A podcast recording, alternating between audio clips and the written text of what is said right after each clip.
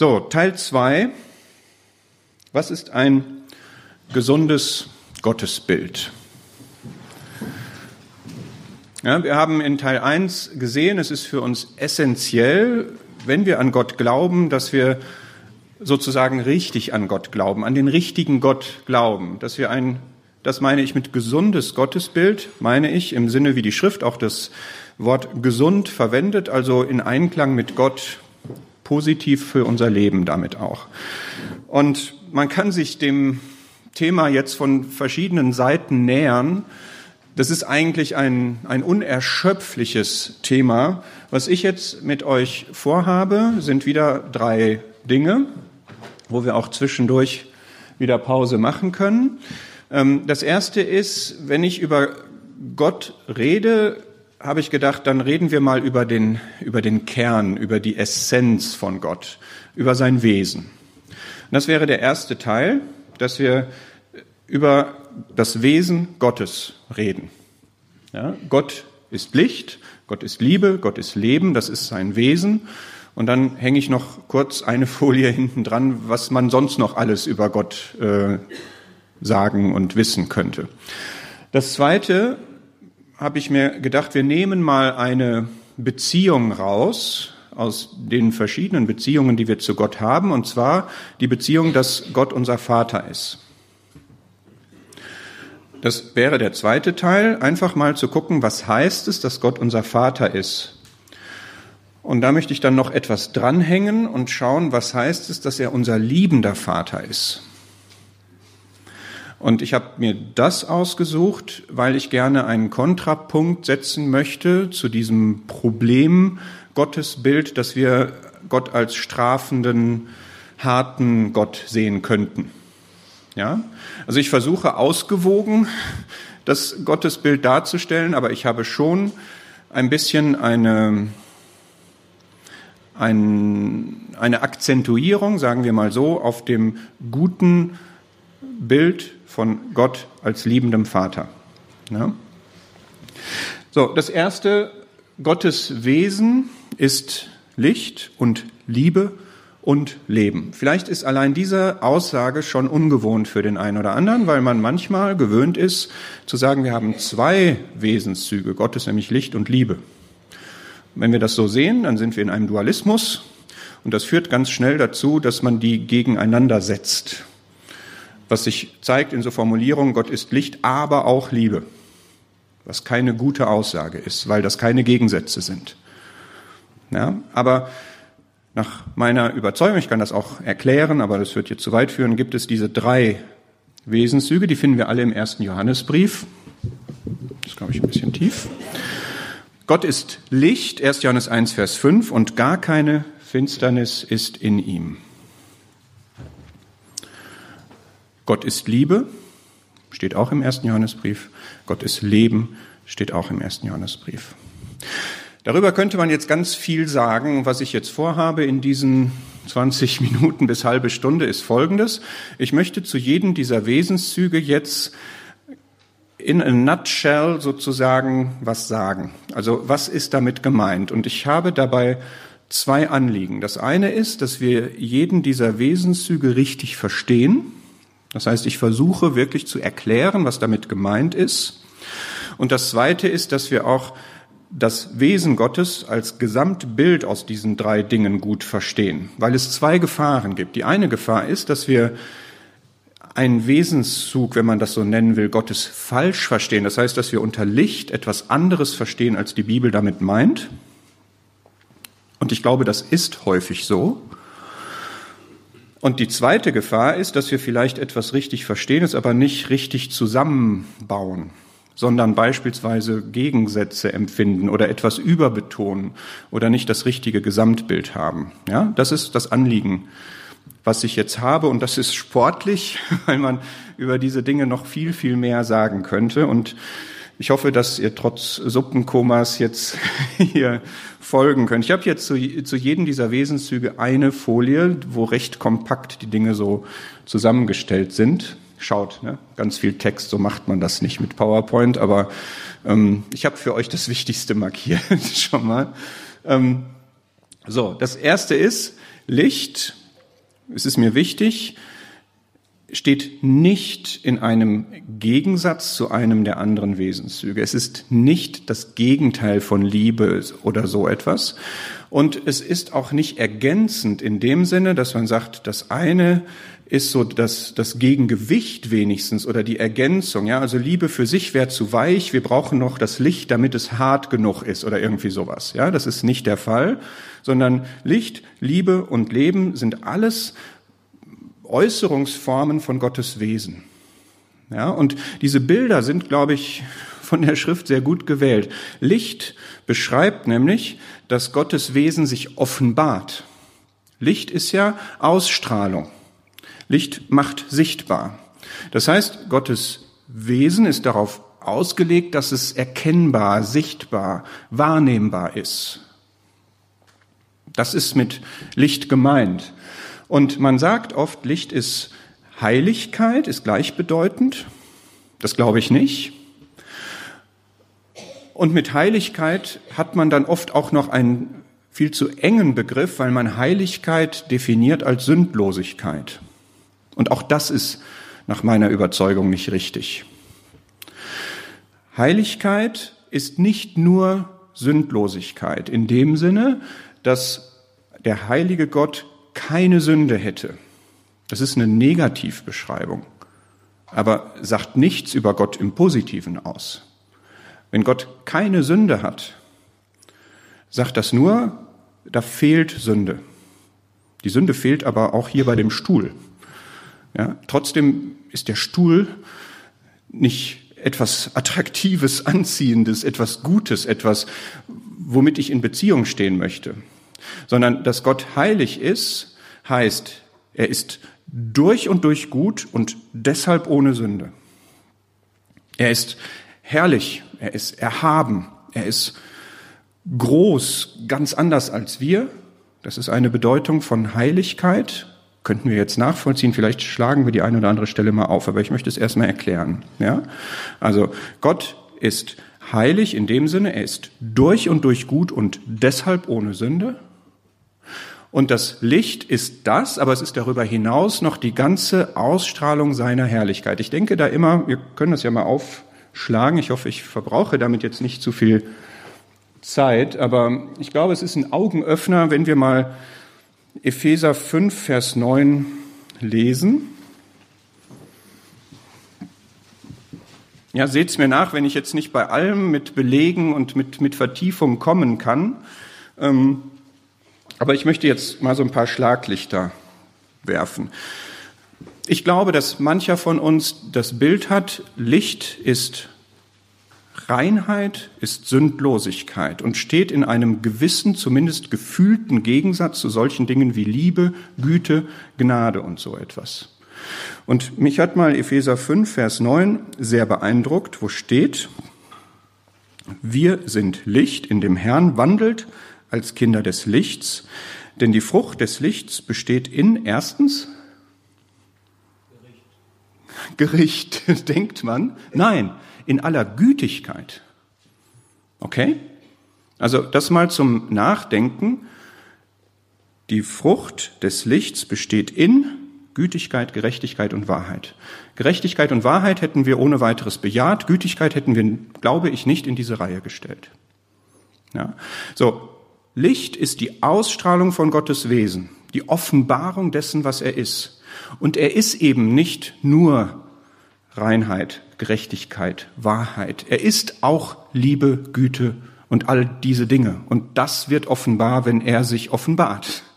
Ja, deswegen ist Licht für mein Verständnis mehr als Heiligkeit, erst recht mehr als bloße Abwesenheit von Sünde. Lasst uns auch mal schauen in Hosea 11.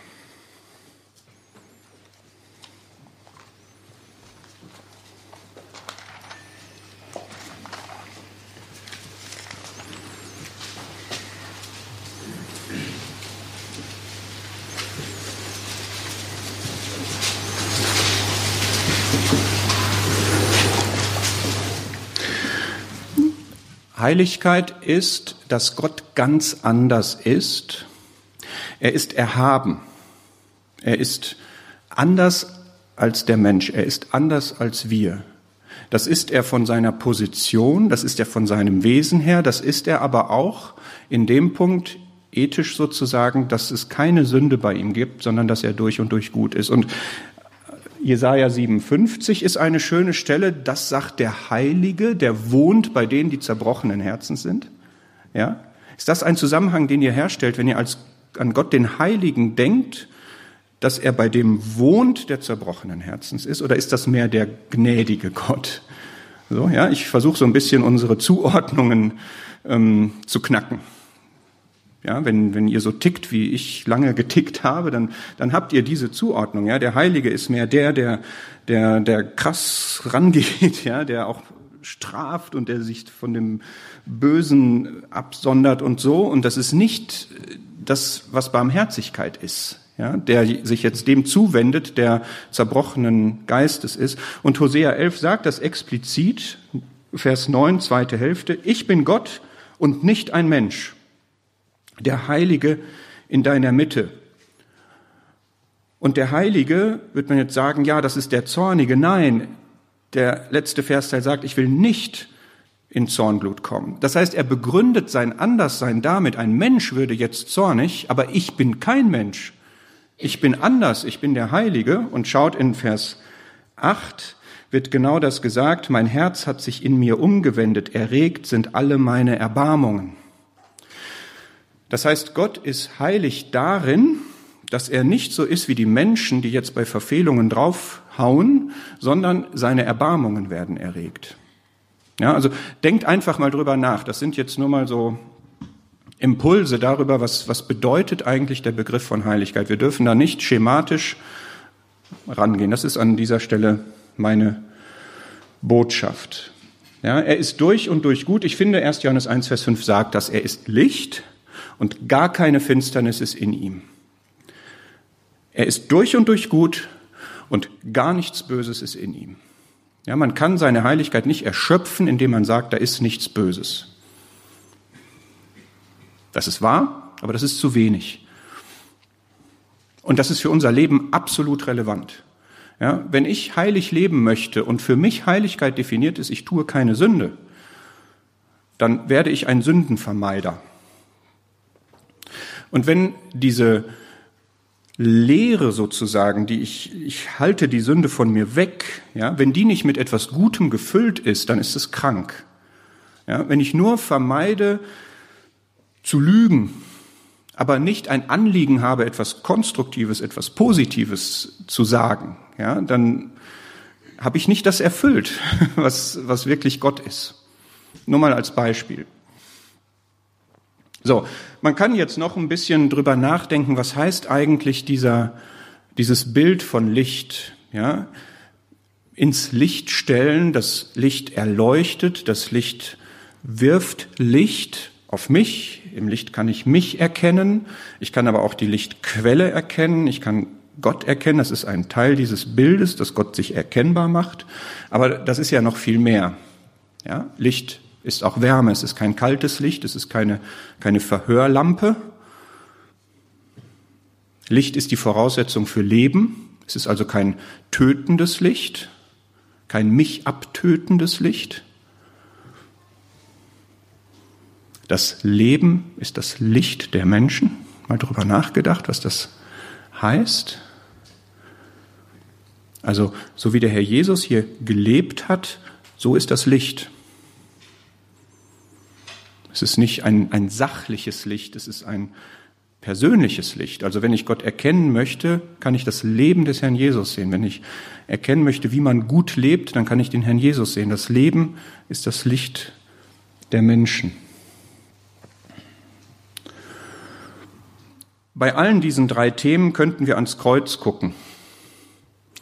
Ich habe später noch eine Folie zum Kreuz, aber wir sehen das Wesen Gottes natürlich am Kreuz wie der Herr Jesus Gott offenbart hat, wie man da ein für alle Mal sagen kann, wie Gott wirklich ist.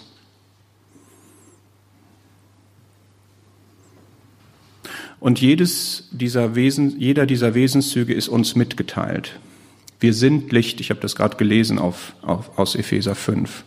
Ja, also wir, wir dürfen nicht das Gefühl haben, Gott ist jetzt Licht und ich, ich komme da nicht an ihn ran oder das ist mir fremd oder das ist mir unangenehm, denn wir sind auch Licht in dem Herrn. Ja, wenn ich sage, Gott ist der Heilige und ich habe da ein Problem, aber wir sind doch auch heilig und tadellos vor ihm in Liebe.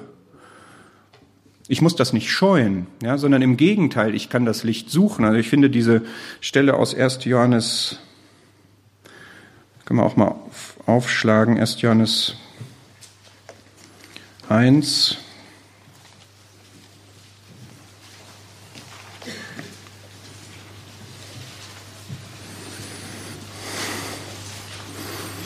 Ach krass, meine Frau hat mir hier ein Lesezeichen reingelegt, offenbar heute Morgen. Meine Gnade genügt dir. Super. Woher wusste sie, dass ich das aufschlage? Okay. Ähm, 1. Johannes 1, Vers 7. Wenn wir in dem Licht wandeln, wie er in dem Licht ist, so haben wir Gemeinschaft miteinander, also untereinander. Und ähm, ich nehme auch dazu aus Johannes 3,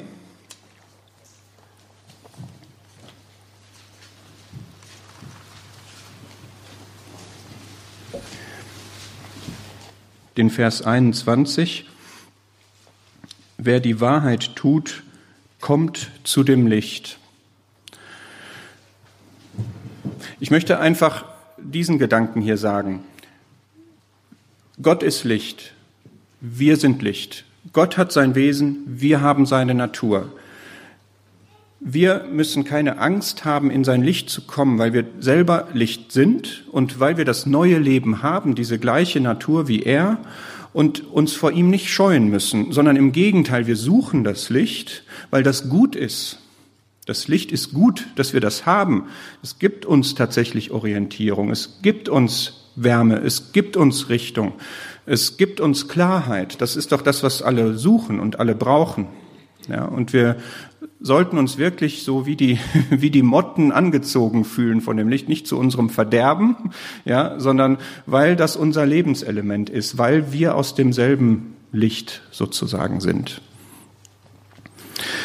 Ich fühle mich jetzt etwas unzureichend, das in zehn Minuten vorgestellt zu haben, aber da wir noch zwei weitere Wesenszüge haben, möchte ich jetzt weitergehen und darüber nachdenken, was heißt es, dass Gott Liebe ist. 1. Johannes 4, Zweimal steht das da. Gott ist Liebe.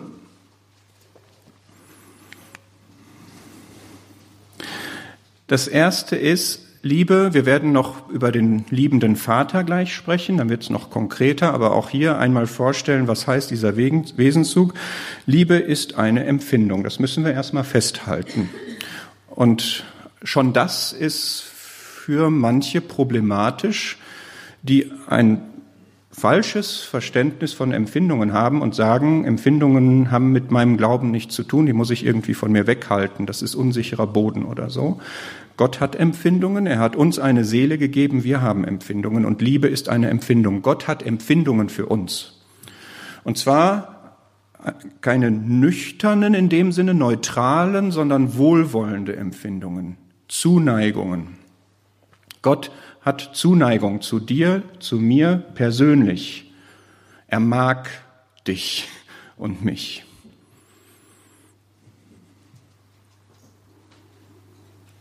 Und das finde ich ganz zentral, weil wir oft so denken, es geht um Ethik, es geht um Verhalten, es geht um objektive Dinge, aber es gibt hier eine persönliche Beziehung und eine persönliche Liebe.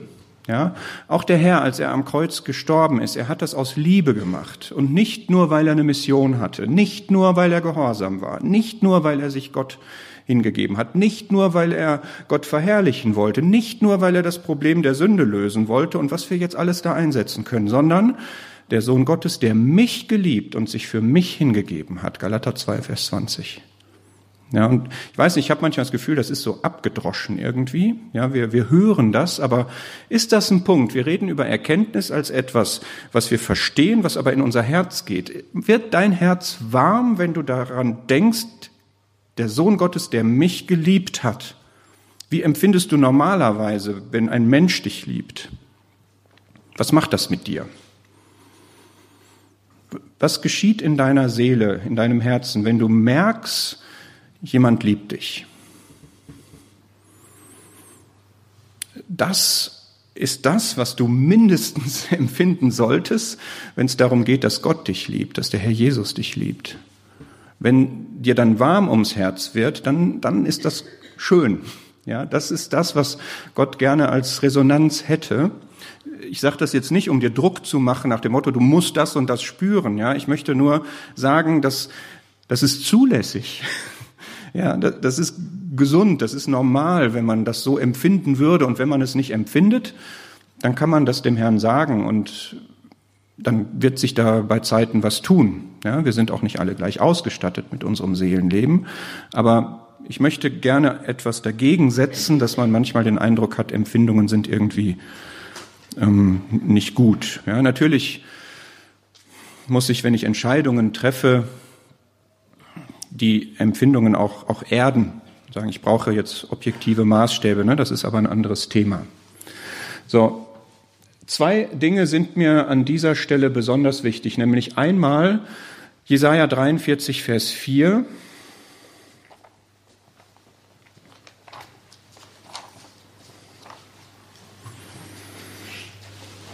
Ich werde gleich noch mehr darüber sagen, wenn wir über den Vater reden, was Liebe konkret bedeutet. Aber es gibt zwei grundsätzliche Themen, die ich hier ansprechen möchte, nämlich das eine, stimmt es, dass ich nicht liebenswert bin und Gott mich trotzdem liebt?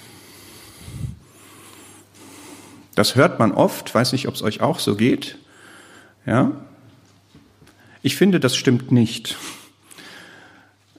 Zumindest lese ich hier in Jesaja 43, weil du teuer, wertvoll bist in meinen Augen und ich dich lieb habe. Mir ist das deshalb wichtig. Wir haben gesehen, bei dem falschen Gottesbild ist einer der Effekte ein beschädigtes Selbstwertgefühl. Und wenn ich, je nachdem, was ich mit dieser Aussage verbinde, wenn ich wirklich sage, ich bin nicht liebenswert und trotzdem liebt Gott mich, je nachdem, was ich damit meine, ja, das kann sehr selbstzerstörerisch sein, wenn ich sage, ich bin es nicht wert. Dann bin ich schnell da zu sagen, mein Leben ist nichts wert, ich kann es genauso gut auch wegschmeißen. Ja, man kann wirklich in selbstzerstörerische Gedanken dadurch kommen. Das ist aber nicht so. Was man mit dieser Aussage meint, hoffe ich, ist, dass man moralisch verdorben ist durch die Sünde. Ja? Das ist tatsächlich so. Also wir haben in dem Sinne moralisch nicht einen Wert für Gott, weil wir durch die Sünde verdorben sind. Aber wir als Person, als Geschöpf, wir haben einen Wert. Und wenn man wissen will, wie viel wir wert sind, dann ist die Antwort so viel, dass Gott seinen Sohn für mich gegeben hat. So viel bin ich ihm wert. Er sieht in mir einen Menschen, der die Krone der Schöpfung ist. Er sieht in mir ein Geschöpf, das er mit Fähigkeiten ausgestattet hat, und weil sie von ihm sind, sind sie wertvoll, auch wenn sie in der Hand der Sünde sind, weil ich ein Sünder bin. Er sieht in mir, in uns, soweit wir gläubig sind, einen Teil der Versammlung, für die er alles gegeben hat, was er hat, weil er diese kostbare Perle haben wollte. Ja, es gibt verschiedene Dinge, die unseren Wert ausmachen. Wir sind, du und ich sind kostbar, wertvoll in seinen Augen. Das Volk Israel, um das es hier geht, war das, aber wir sind es auch. Deswegen wünsche ich, wenn jemand diese Gedanken hat, ich bin nichts wert, bitte unterscheide. Ja, du, du bist verloren als Sünder und da ist nichts Gutes tatsächlich, aber als Person, als Geschöpf und auch als Teil der Versammlung bist du wertvoll so wertvoll, dass er seinen Sohn gegeben hat. Zweite wichtige Botschaft ist aus 1. Johannes 4, auch als Kontrapunkt tatsächlich gegen Fehlverständnisse, nämlich diese, diese, dieses Bild von dem strafenden Gott, finde ich, ist nicht kompatibel mit 1. Johannes 4,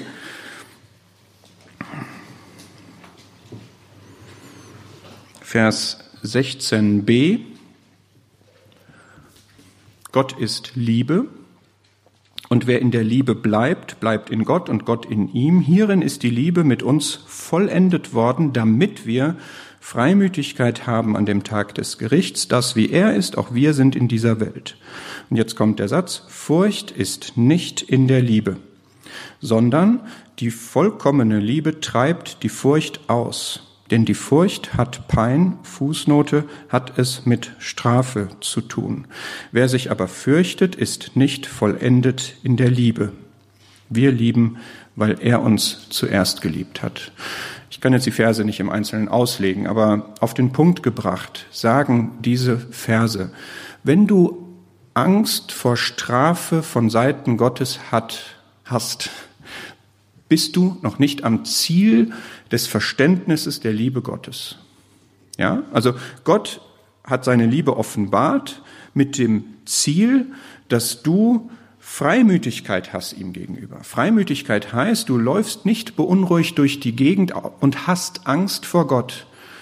Wenn du Angst vor Gott hast, in diesem Sinne, ich rede nicht über Respekt, Ehrfurcht, Gottesfurcht, ich rede über Angst vor Gott und zwar eine Angst, die es mit Strafe zu tun hat. Wenn du Angst davor hast, dass Gott dich bestraft für irgendetwas, was du tust, dann hast du, bist du nicht vollendet in der Liebe. Und ich sage das jetzt nicht, um dir ein Defizit einzureden, ja, dem Motto, oh, da muss ich jetzt dran arbeiten oder so, sondern ich sage das, weil Gott dich ja glücklich und freimütig und friedvoll und frei haben möchte. Und aus dem Grund stellt Johannes das hier so vor und sagt, Gott hat ein Ziel der Vollendung in dir. Du sollst vollkommen seine Liebe verstehen. Du sollst verstehen, was seine Liebe für dich gemacht hat. Nämlich, er hat seinen Sohn gegeben und der, sein Sohn hat die Strafe für deine Sünden getragen. Und in deinem Leben kann der Gedanke an Strafe einfach keine Rolle mehr spielen, weil er nicht zweimal bestraft. Und selbst wenn du jetzt noch sündigst, es gibt keine Strafe für die Sünde, weil Christus sie getragen hat. Es gibt keine Veranlassung, dass du Angst hast vor Gott. Klammer auf, wenn du jetzt sagst, ja, aber wen er liebt, den züchtigt er. Darüber reden wir später. Klammer zu. Ja, das, das ist was anderes. Ja, lass uns das jetzt wirklich mal ins Herz fassen und festhalten. Gott liebt mich so. Seine Liebe ist so vollkommen, dass er mich aus dem Bereich des Gerichts rausgenommen hat und ich kann Freimütigkeit vor ihm haben. Die vollkommene Liebe, die, die Erkenntnis, wie vollkommen Gottes Liebe ist, treibt die Furcht aus. Das ist mein Herzensanliegen, eines von mehreren heute, aber wenn, wenn jemand wirklich diese Sorge hat oder diese Angst hat, bitte, ja, stürz dich ins Meer der Liebe und sag, nein, das Thema ist erledigt. Aus dem, der Tatsache, dass Gott Liebe ist und er hat uns seine Natur mitgegeben, hier steht jetzt wir lieben, weil er uns zuerst geliebt hat, folgt, dass wir auch lieben. Und zwar ihn lieben und einander lieben. Ja, auch da, genauso wie beim Licht. Wir sind Licht und wir sollen auch Licht sein, im Licht wandeln, als Lichter in der Welt sein. Genauso bei der Liebe. Er ist Liebe. Er hat seine Liebe in unser Herz ausgegossen. Wir lieben, weil er uns zuerst geliebt hat. Wir leben Liebe. Ja. Drittens. Er ist Leben. Das ist auch ein Wesenszug Gottes. Das ist grammatisch im Prinzip die gleiche Formulierung wie die anderen auch. Gott ist Licht, Gott ist Liebe. Und hier steht jetzt, der Sohn Gottes, Christus, ist der wahrhaftige Gott und Leben. Ja, also dieser Artikel steht da eigentlich nicht. Das heißt, es ist auch eine Wesensaussage. Es ist auch ein Wesenszug Gottes, dass er Leben ist. Genauso wie dass er Licht und dass er Liebe ist. Und das ist schön. Ich fasse das kurz, aber was heißt Leben eigentlich? Und das ist mir total wichtig. Ich sehne mich nach Belebung. Ja, ich möchte Leben haben. Ich möchte, dass mein Leben sprüht und floriert. Ich wünsche mir, dass die Versammlungen lebendig sind und sprühen, wachsen, Belebung, Erweckung erleben. Und das ist wenn wir mal darüber nachdenken, was ist Leben eigentlich? Wir können zurückgehen an die Schöpfung, da sieht man das ja. Leben ist Vielfalt. Leben ist Kraft, Energie. Leben ist, wenn wir über das personale Leben reden, also über Gott und über uns, Kommunikation. Wer, wer lebt, der, der redet, der interagiert, der begegnet. Leben ist Gemeinschaft. Leben ist Wachstum. Leben ist Vermehrung. Und weil Gott so ist, hat er Leben geschaffen. Weil Gott so ist, hat er uns Leben gegeben. Weil Gott so ist, kommuniziert er. Weil Gott so ist, interagiert er. Weil Gott so ist, wirkt er. Weil Gott so ist, erzeugt er Frucht in unserem Leben. Weil Gott so ist, vermehrt er sein Volk. Und wenn wir dieses Leben auch haben, dann tun wir genau das Gleiche. Ist nicht genau dasselbe, aber Johannes 15 zeigt das eigentlich. Ja, wenn wir die Reben an dem Weinstock sind, dann werden wir durchströmt und dann kommt die Frucht hervor. Und an jeder Stelle ist es schade, wenn wir anders sind, als wir eigentlich gedacht sind. Ja? Wenn wir nicht äh, im Licht leben, sondern unsere dunklen Ecken haben, oder wenn wir nicht lieben, sondern hassen oder gleichgültig sind, und genauso auch, wenn es statt Leben Tod, Dürre, Ödnis, Fruchtlosigkeit, Schwäche und so gibt. Und Ich würde mal auf den letzten Bullet Point hier nur eingehen. Wenn wir diese, diesen Begriff des Lebens mal in der Schrift nachvollziehen, das ist wirklich sehr beeindruckend. Ich habe das, als ich das gemacht habe, mich so gefühlt, das ist ungewohnt.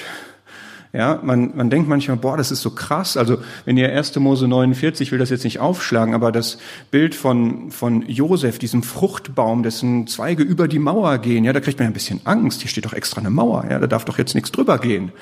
Ja? Oder der, der Geist macht lebendig, der weht, wo er will, und du weißt aber gar nicht, woher er kommt und wohin er geht.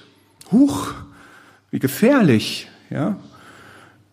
Also ich glaube, dieses Motiv von Leben, das ist etwas, was sehr herausfordernd ist und wo wir uns aber, finde ich, darauf einlassen müssen, weil wir das brauchen. Weil das genauso unsere Bestimmung ist, zu leben, uns zu erweitern, unsere Gaben auszuüben beispielsweise, zu wachsen, uns zu verändern auch, uns zu vermehren. Ja, hast du diesen Gedanken auch jetzt für dein Zusammenkommen, dass, dass es richtig ist, wenn ihr mehr werdet?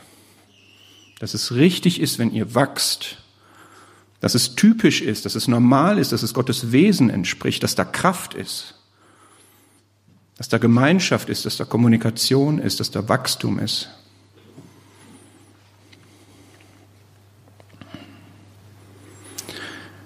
Und wenn man so über das Wesen nachdenkt, ich finde es überwältigend. Ihr seht, wie viele Verästelungen davon jetzt ausgehen, ja, wie vielen Pfaden man jetzt hier noch folgen könnte. Und wir kommen immer an den Kern. Ja, wir sind immer an der Essenz. Wir sind immer am Kern dessen, was Gott wirklich ist und was sich in unserem Leben zeigen soll. Ich habe jetzt noch eine oder zwei Folien. Ich möchte einfach hier nur Denkanstöße geben, ja, auch im Punkto, wie gesund ist mein Gottesbild. Wie gesagt, alle diese Wesenszüge sehen wir am Kreuz. Ja, wir sehen am Kreuz den Gott, der Licht ist, meinetwegen mit der Heiligkeit. Wir sehen den Gott, der Liebe ist. Die Liebe ging bis zum Äußersten. Wir sehen den Gott, der Leben ist. Der Herr ist gestorben, aber aus der Kraft seines unauflöslichen Lebens ist er auferstanden. Und ich habe hier einfach mal ein paar Dinge zusammengestellt, um so ein bisschen den, den zu pieksen oder den, den Finger mal draufzulegen. Wie siehst du eigentlich das Kreuz, wenn das Kreuz die Offenbarung des Wesens Gottes ist? Hast du da eine, irgendwie eine, eine falsche Ausrichtung oder so. Denkst du nur an das Licht, wenn du an das Kreuz denkst, oder denkst du gleichzeitig genauso auch an die Liebe? Denkst du an Sünde oder denkst du auch an Rechtfertigung? Also siehst du am Kreuz den Herrn, der deine Sünden getragen hast, oder siehst du auch die Rechtfertigung, die da gewirkt wurde durch Gnade und Glauben? Siehst du die Schuld Oder siehst du genauso auch die Vergebung, die er da erwirkt hat? Siehst du den Tod, den der Herr da erlitten hat, in Schwachheit gekreuzigt? Oder siehst du auch das Leben? Denkst du bei der Taufe daran, dass du mit dem Herrn gestorben bist? Oder denkst du auch daran, dass du auferweckt bist und in Neuheit des Lebens wandelst? Die ersten Christen hatten hauptsächlich die Botschaft der Auferstehung, was voraussetzt, dass er gestorben war.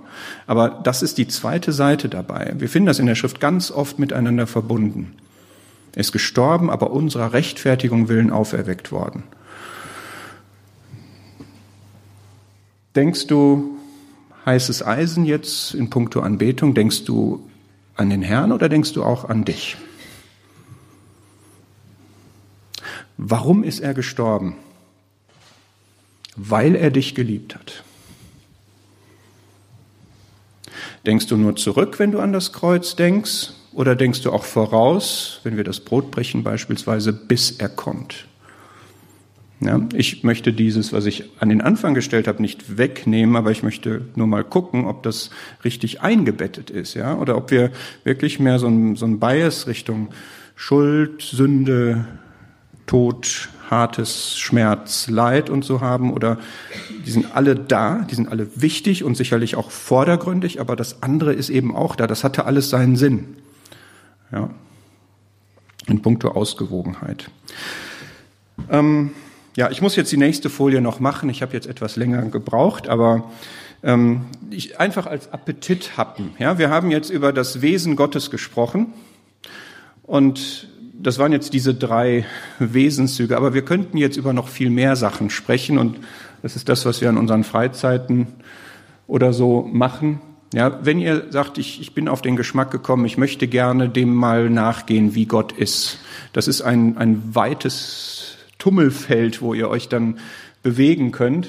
Ja, diese Begriffe, er ist der Gott der, das beschreibt irgendwo auch sein Wesen.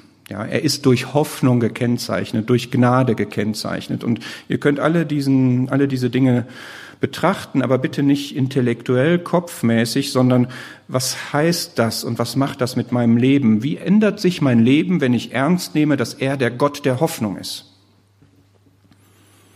Wie geneigt bin ich, die Hoffnung dran zu geben, aber ich glaube doch an den Gott der Hoffnung, zum Beispiel. Ja, oder der Wunderbare, wie gesagt, haben wir uns mal in der Freizeit mit beschäftigt. Wunderbar heißt das Außerordentliche, das, was über das Natürliche hinausgeht, über das, was wir kennen, über die Normalität. Wenn du an diesen Gott glaubst, dann wirst du unnormale Sachen erleben. Ja, und da kann man alles durchgehen und noch viel mehr. Und da bin ich jetzt am Ende mit dem ersten Teil. Was halten wir fest? Ich finde das gar nicht leicht. Also Gott hat ein letztlich nicht greifbares Wesen. Ja, Gott ist transzendent. Er übersteigt uns bei weitem. Er ist erhaben. Er ist ganz anders. Aber er hat sich offenbart. Er hat sich offenbart als Licht, als Liebe, als Leben. Und es ist für uns einfach gesund, das jeweils für sich genommen zu verstehen, aber es auch ausgewogen miteinander in Relation zu setzen. Und ich wünsche mir, dass niemand ein Bild von Gott hat, wirklich, was ich sag mal, Licht dominiert im Sinne von keine Sünde ist. Das ist wichtig, aber lass es uns füllen mit dem, was an Gutem bei Gott ist. Und lass es uns zusammenfassen mit dem Wesenszug der Liebe und mit dem Wesenszug des Lebens, dass wir wirklich ein komplettes, ein rundes Bild haben, in dem wir dann wachsen.